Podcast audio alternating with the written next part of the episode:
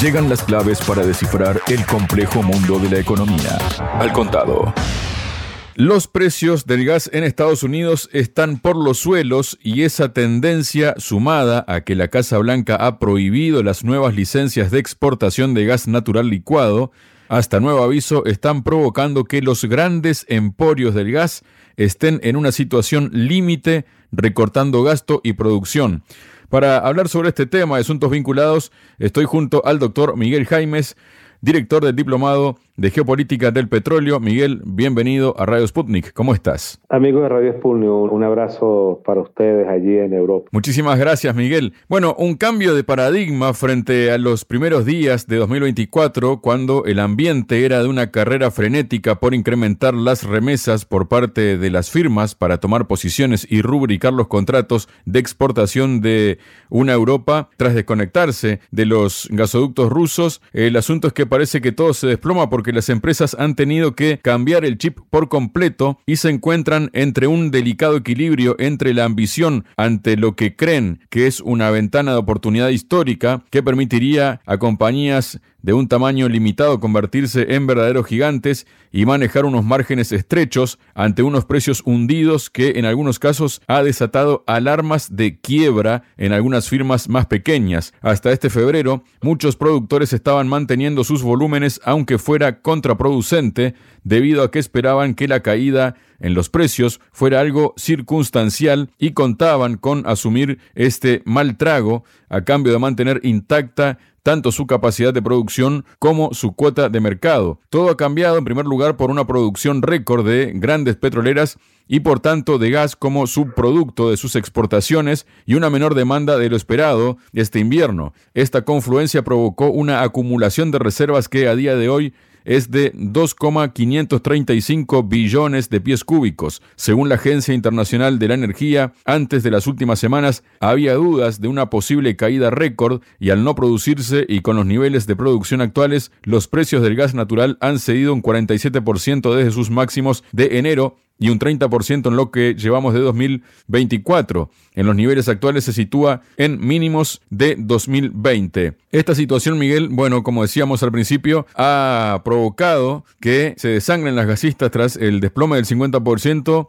en los precios y también que recortan la producción y algunas pequeñas que corren riesgo de cierre. ¿Qué análisis hace de, de esto, Miguel? Para algunos países hay un desequilibrio del gas y por lo tanto una catástrofe. Para esos países ellos sienten que la situación es global, aunque es muy catastrófica solamente para sus regiones. Esto lo ha desencadenado lo que siempre se ha venido advirtiendo desde hace dos años. Dos años que está cumpliendo ahora la guerra de Ucrania, la cual es una guerra por el gas. No hay un control por parte de Estados Unidos. Estados Unidos quiere ser un competidor de la Federación Rusa, nación que es la que tiene más gas en todo el planeta. Quiere ser su competidor, al igual que el estilo de la Guerra Fría y quiere desposicionar de su primer lugar, de su primer puesto. Ahora se presenta una situación, una perspectiva lo bastante delicada, en la cual los Estados Unidos tienen una primera parte un proyecto ingenieril y en una segunda parte va a tener que ir a negociar con quienes hasta ayer eran sus amigos y hoy son medio amigos, son medio enemigos más bien, y también tiene que ir a negociar con un potencial tercer enemigo. El primero es que en México va a establecer una enorme base de distribución de gas, lo hace México por la salida al, Pacífico y por la mano de obra barata y por lo que es el control del Golfo de México. Dicho control viene enumerado desde las tesis de Alfred T. Mahan desde finales de 1880 por allí,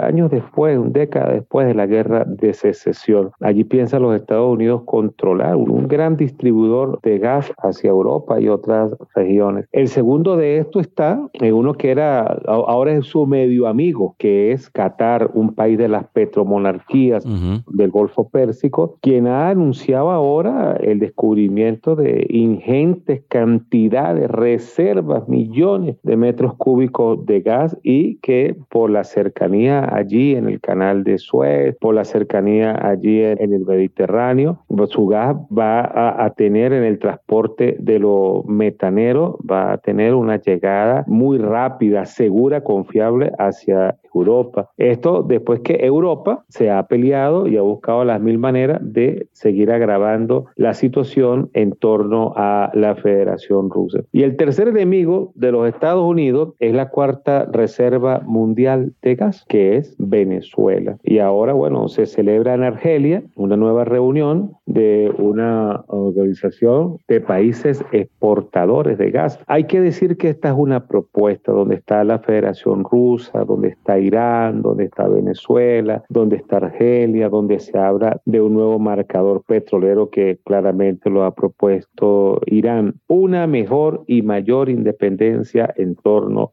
el gas. El gas está sobre el tapete en los hidrocarburos, es un recurso muy económico, pero extraerlo, llevar el proceso de licuefacción y llevarlo a los metaneros es un proceso lo bastante costoso. Así que bueno, por no meter otros elementos más, digamos que el gran conflicto mundial del gas, salidas, propuestas, soluciones, amenazas, intercambios, inversiones, mercado está en la exposición de estas tres vastas regiones. Miguel, en este sentido, ¿no? Tenemos, por ejemplo, cuestiones que ha tratado de estar impidiendo Occidente y es el hecho de que nadie le compre gas a Rusia, ¿no? Pues bien, ha hecho unas declaraciones el alto representante para Asuntos Exteriores y Política de Seguridad de la Unión Europea, Josep Burrell, quien declaró en una reciente entrevista en un periódico español que a lo largo del año pasado, es decir, 2023, el bloque comunitario importó hasta 43 mil millones de metros cúbicos de gas ruso.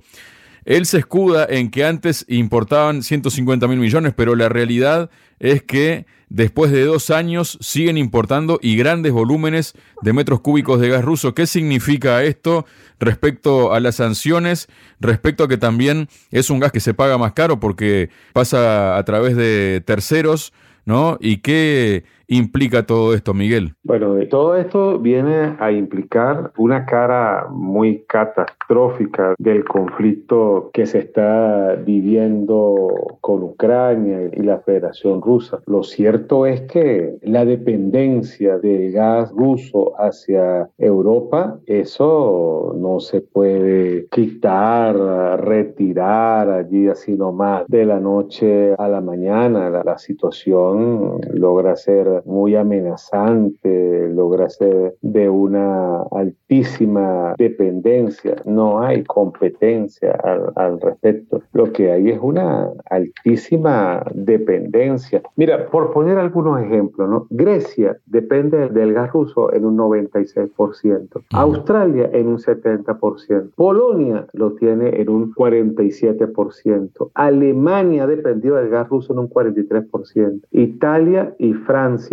son los menores, el primero con 30% y el segundo con 26%. Yo me pregunto, ¿Cómo se borra eso de la noche a la mañana? ¿Cómo pasa esto de la noche a la mañana a buscarlo bajo otra modalidad energética, la cual tampoco logra verse, avisorarse para inspirar un criterio de, de livianidad, de estabilidad en el planeta? O sea, esto indudablemente que no es nada fácil para ningún país. Bueno, estas son, vamos a hablar de consecuencias, estas son las consecuencias de meterse, entrometerse, señalar, agredir a países, a las reservas de hidrocarburos. El día que Occidente entienda que meterse con las reservas de los países que tienen las mejores reservas de hidrocarburos del planeta, que es un error y que deje de entrometerse con ellos, bueno, entonces este, habrá una mejor resolución al gas y al petróleo, pero es muy difícil jugar en esa doble banda, ¿no? Hacer guerra guerra, comercio e, e ir por otros caminos los cuales no van a servir absolutamente para nada. Luego, Miguel, tenemos que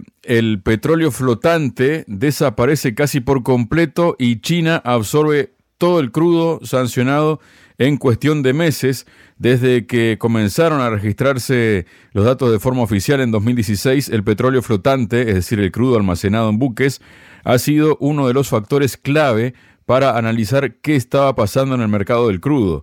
Una importante acumulación solía ser síntoma de una oferta fuerte respecto a la demanda que forzaba a guardar el petróleo en buques pese al elevado coste, pues según ha revelado la Agencia Internacional de la Energía en su último informe, el petróleo flotante ha caído a mínimos desde que hay registros. Sin embargo, esta vez el impacto sobre el mercado podría ser diferente, puesto que hay varios factores singulares que han provocado esta rápida reducción del petróleo sobre el mar. La Agencia Internacional de la Energía, la AIE, revelaba en su último informe, como decíamos, que el almacenamiento flotante de petróleo crudo y condensado a finales de 2023 ha caído en su nivel más bajo desde al menos 2016, cuando comienza la serie de datos. A primera vista, este descenso es producto de la voracidad de China, que está acumulando petróleo para alimentar la reapertura de su economía y para rellenar su reserva estratégica. La mayor parte del petróleo flotante pertenecía a crudo sancionado, es decir, petróleo producido por Irán, Rusia o Venezuela, países que llevan tiempo lidiando con sanciones impuestas por Occidente por diferentes asuntos. Este petróleo suele ofrecer un descuento importante respecto al crudo no sancionado, algo que estaría aprovechando Pekín para fortalecer sus inventarios. Desde la Agencia Internacional de la Energía, explican que China se apoderó de grandes volúmenes de petróleo sancionado. La disminución constante de los volúmenes de almacenamiento flotante desde un pico de junio de 2020 ha proporcionado un promedio de 140 mil barriles de petróleo al mercado cada día. Durante el mismo periodo, los inventarios terrestres combinados en Irán y Venezuela, ambos sujetos a sanciones, también disminuyeron constantemente a los niveles más bajos desde 2016, liberando 40 mil barriles adicionales, según indica la Agencia de Energía.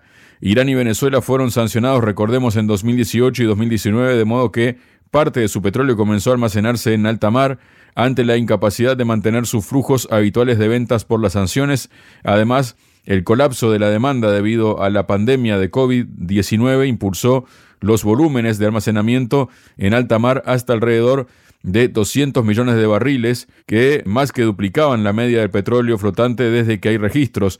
Hoy se calcula que quedan menos de 50 millones de barriles de crudo flotante.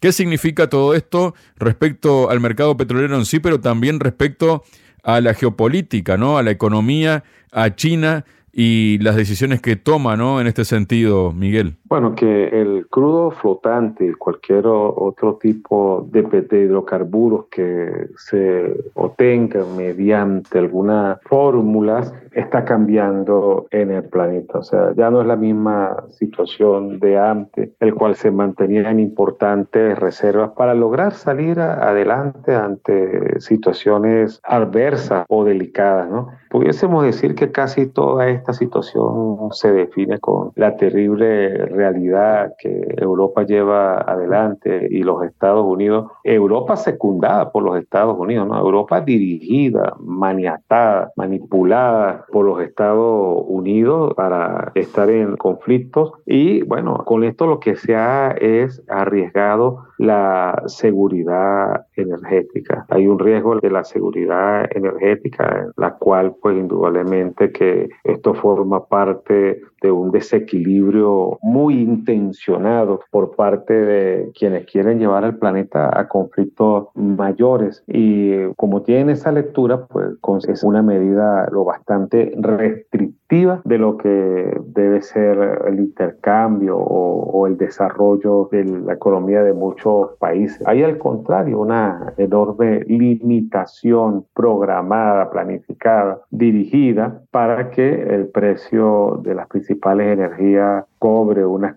siga cobrando unas condiciones muy lamentables. Porque para las corporaciones, en el fondo, lo que buscan es obtener grandes ganancias. Lo que pasa es que cuando las ganancias no las obtienen ellos y se benefician otros países como Rusia y otros países del OPE, entonces van contra ellos. Una vez que tienen el petróleo alto, bueno, el, su precio y también el gas, bueno, ellos quieren ir tras su control, o sea, sentarse en la mesa y, y comerse los mejores bocados. Pero cuando los bocados son compartidos, ahí entonces entra el conflicto, los problemas. Miguel, según la Agencia Internacional de la Energía, ¿no? que comentábamos hace un momento, La última disminución en el almacenamiento flotante de crudo también puede reflejar un aumento en la demanda de buques cisterna de la llamada flota en la sombra para transportar crudo y productos petrolíferos sancionados, incluidos los diferentes combustibles rusos. ¿Cómo ves esta interpretación que hace también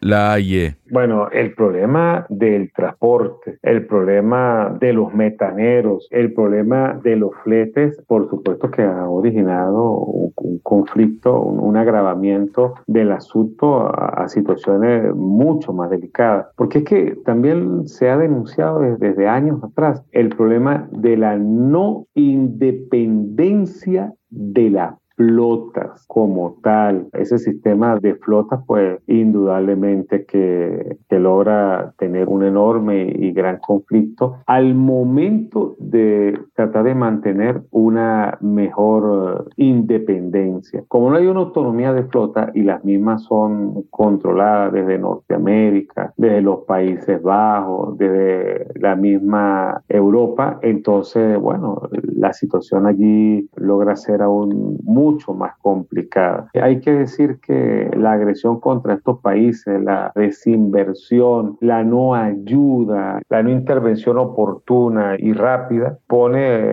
el tema del transporte de una manera muy delicada porque está controlado por otras áreas, está controlada por otras zonas, está controlada por otras corporaciones y esto que indudablemente agrava más la situación. Los hidrocarburos están en conflicto por su captura, por su cinturón de las miserias que hay en torno a la guerra, a su persecución, a su no estabilidad. Es lamentable que esto esté sucediendo después de un siglo de enormes y de grandes mercados y de una industria global que ha tenido, wow, diferentes ensayos, diferentes maneras en las cuales hubiese logrado sobrevivir pero como esto exactamente no es lo que ha pasado o lo que realmente debería de venir sucediendo, entonces el precio de los hidrocarburos y le explota en, la cara a muchos y, esa explosión va a seguir causando consecuencias muy lamentables. Ya la sienten así y la, y la llevan así los países dueños de las reservas. Son las que han llevado, las que han mantenido las mayores consecuencias. Pero también los efectos son boomerang y los efectos son rebotes y esa misma situación también la empiezan a sentir y a pagar los países altamente consumidores. Muchas gracias, Miguel. Chao, Javier, gracias. Un abrazo para ti, hermanito. Un abrazo. La economía, eje central de lo que pasa en el mundo en un análisis constructivo y sin rodeos. Al contado.